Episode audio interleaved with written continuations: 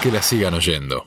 Y nos vamos del lado opuesto, ¿no? Nos vamos a quedar con Inglaterra un poquitito, Ajá. porque esta historia, más allá de que la efeméride tiene que ver con el 9 de julio y con la independencia argentina, vamos a hablar un poco de la relación entre Inglaterra y cómo surgió brevemente el fútbol en nuestro país. Eh, nos situamos 1806-1807, acontecimiento invasiones inglesas, ¿sí? La leyenda cuenta de eh, el aceite hirviendo que se le tiraba, según otros historiadores era agua en lugar de Había aceite. más plata que. Bueno, el tema es que 100 años ¿Cómo vas a tirar aceite? Sale carísimo. no, pero ¿eh? decían, decían Sí. después, Felipe Piña dice que no era aceite, que era agua. Era agua. No, está bien. Claro. Eh, 100 años después nosotros nos vamos a encontrar con una especie de fútbol argentino absolutamente en idioma inglés. Pero ¿qué pasa durante el medio? Nos vamos a retrotraer un poco a la revolución industrial. ¿sí? Ya no hacía falta eh, que la dominación sea mediante la política o la conquista, sino mediante la economía.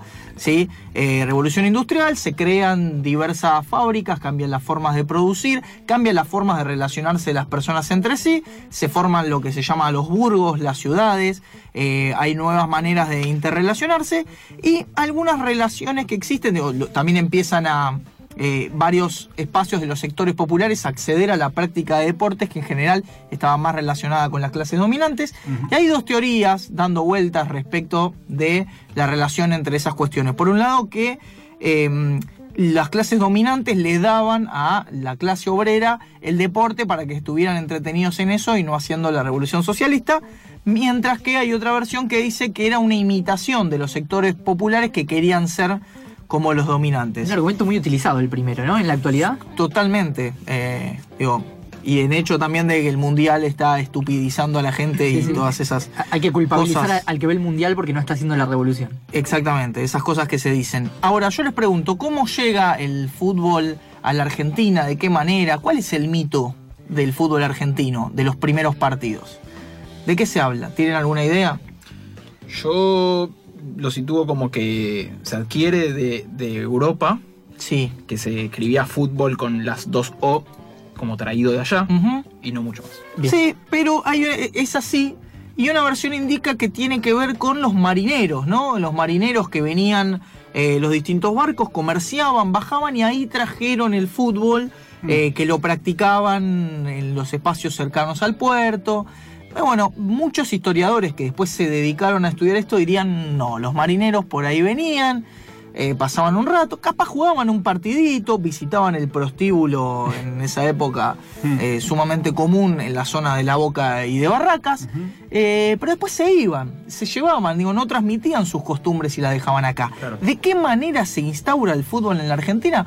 Bueno, a partir de eh, los distintos comerciantes que venían a instalarse en una Argentina que ya empezaba a adquirir la deuda externa, Baring Brothers, los ferrocarriles eh, manos inglesas, eh, todo el comercio exterior con la instalación de empresas británicas en nuestro país. ¿En qué años Los estamos, empleados, más o menos? Estamos a mediados del siglo XIX. Mediados del siglo XIX, ¿sí? Eh, estamos hablando de muchas empresas inglesas que vienen a instalarse en el país y la gente que trabajaba empieza a fundar, que se quedaba acá, no eran los que venían de los barcos, eh, venían de los barcos mejor dicho, pero no es que iban y venían, sino que se quedaban. El famoso pacto Roca-Runciman.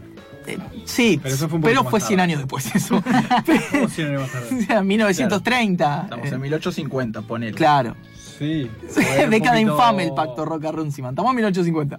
Pero eh, está bien, la es parte de la relación o de la serie de relaciones entre la Argentina y Gran Bretaña. Para contextualizar un poco más, 1853, la Constitución eh, Nacional, la presidencia de Sarmiento, 1868-1874, eh, Sarmiento toma la iniciativa de traer muchos docentes de Estados Unidos a Inglaterra, Sí. ¿sí? para fomentar todo lo que tiene que ver con la educación. En 1884, 10 años después de la presidencia de Sarmiento, pero con mucha influencia suya, se sanciona la ley 1420 de educación pública obligatoria, gratuita y laica, muy avanzada eh, para la época y algo bastante extraño en nuestro país, teniendo en cuenta la influencia que ha tenido y tiene la Iglesia Católica. Sí. En ese contexto empiezan a llegar distintos docentes. Uno de los primeros que llega, en por lo menos relacionado con el fútbol, es Isaac Newell. ¿Sí? Se instala en Rosario, donde funda Sí, sí, justamente, después se funda en su nombre el, el Club Atlético Newell's Old Boys. ¿sí?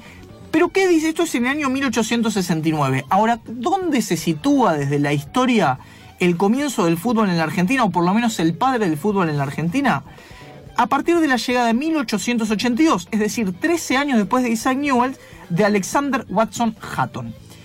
¿Por qué en general se lo sitúa a él por encima de Newell? Porque la historia del fútbol argentino es principalmente la historia de Buenos Aires. ¿Sí? Como en tantos otros elementos del país, se cuenta la historia desde lo que pasa en la capital federal. Pero, Newell fue primero antes que. sí, no el club, pero sí Isaac Newell. Sí, el, y Newell persona fue antes que. 13, 13 años antes. Docente también, los dos. Watson Hatton llega en 1882, va a trabajar en el St. Andrews Scots School. Dicen que el padre del fútbol argentino era inglés, lo cual es falso, porque no era inglés. Era británico, es cierto, pero era escocés. Watson Hatton nació en Edimburgo, Escocia, y vieron que cuando hay algo notorio de un inglés es inglés, pero cuando hay algo notorio de un escocés es británico. Como- ¿Vieron como esas Murray. cuestiones? Como Murray, que es británico, Sí, no es escocés. Bueno, Watson Hatton estará dos años en el St. Andrews eh, Scott School, en una, escue- en una escuela. Sí, una película que se llama Escuela de Campeones, que grafica muy bien toda esta época, una película de 1950. Eh, después, después de dos años, lo que él va a hacer es for- eh, fundar la Buenos Aires High English School, que es la escuela que después, cuyos alumnos y egresados eh, formarán Alumni, que es el equipo más importante de comienzos del siglo XX. Entre 1900 y 1911 gana 10 Excelente torneos. dato, excelente dato. O sea, los egresados de esa escuela Sí, los egresados de esa escuela, principalmente los hermanos Brown y primos Brown, eran casi todos Brown en la formación, Mira. eh, forman, después formarán los primeros equipos de esa época. ¿Cuándo se juega el primer partido de fútbol en la Argentina? Bueno, lo que han podido documentar quienes trabajaron estas cuestiones es que se juega en 1867, es decir, dos años antes de la llegada de Isaac Newell. ¿Sí? Ya algunos ingleses juegan en el Buenos Aires Cricket Club, que es la zona donde hoy está el planetario, el feriado del 20 de junio de 1867 se juega el primer partido. ¿Cómo se puede jugar el primer partido del fútbol en la Argentina? Con ocho jugadores por lado. O sea, ya en ese momento la desorganización. ¿sí? 1867.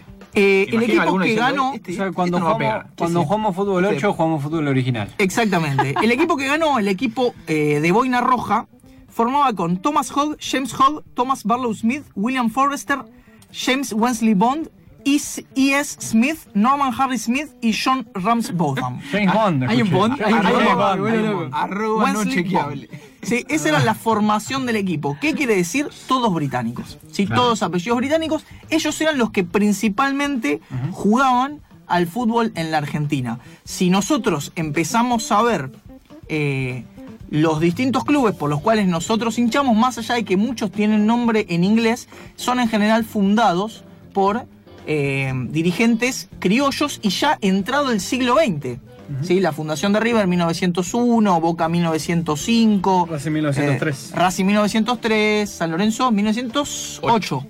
Bueno, ya son en clubes que empiezan a fundarse desde eh, la gente que vivía en el país. 1891 se juega el primer campeonato, pero como en 1892 no hubo, se considera que la fecha de fundación del The Argentine Association Football League es 1893. Si desde ahí se considera como la antecesora del AFA, de hecho en 1993 juegan River y Gimnasia de la Plata, Gimnasia uno de los primeros clubes eh, fundados hacia finales del siglo XX, 1887.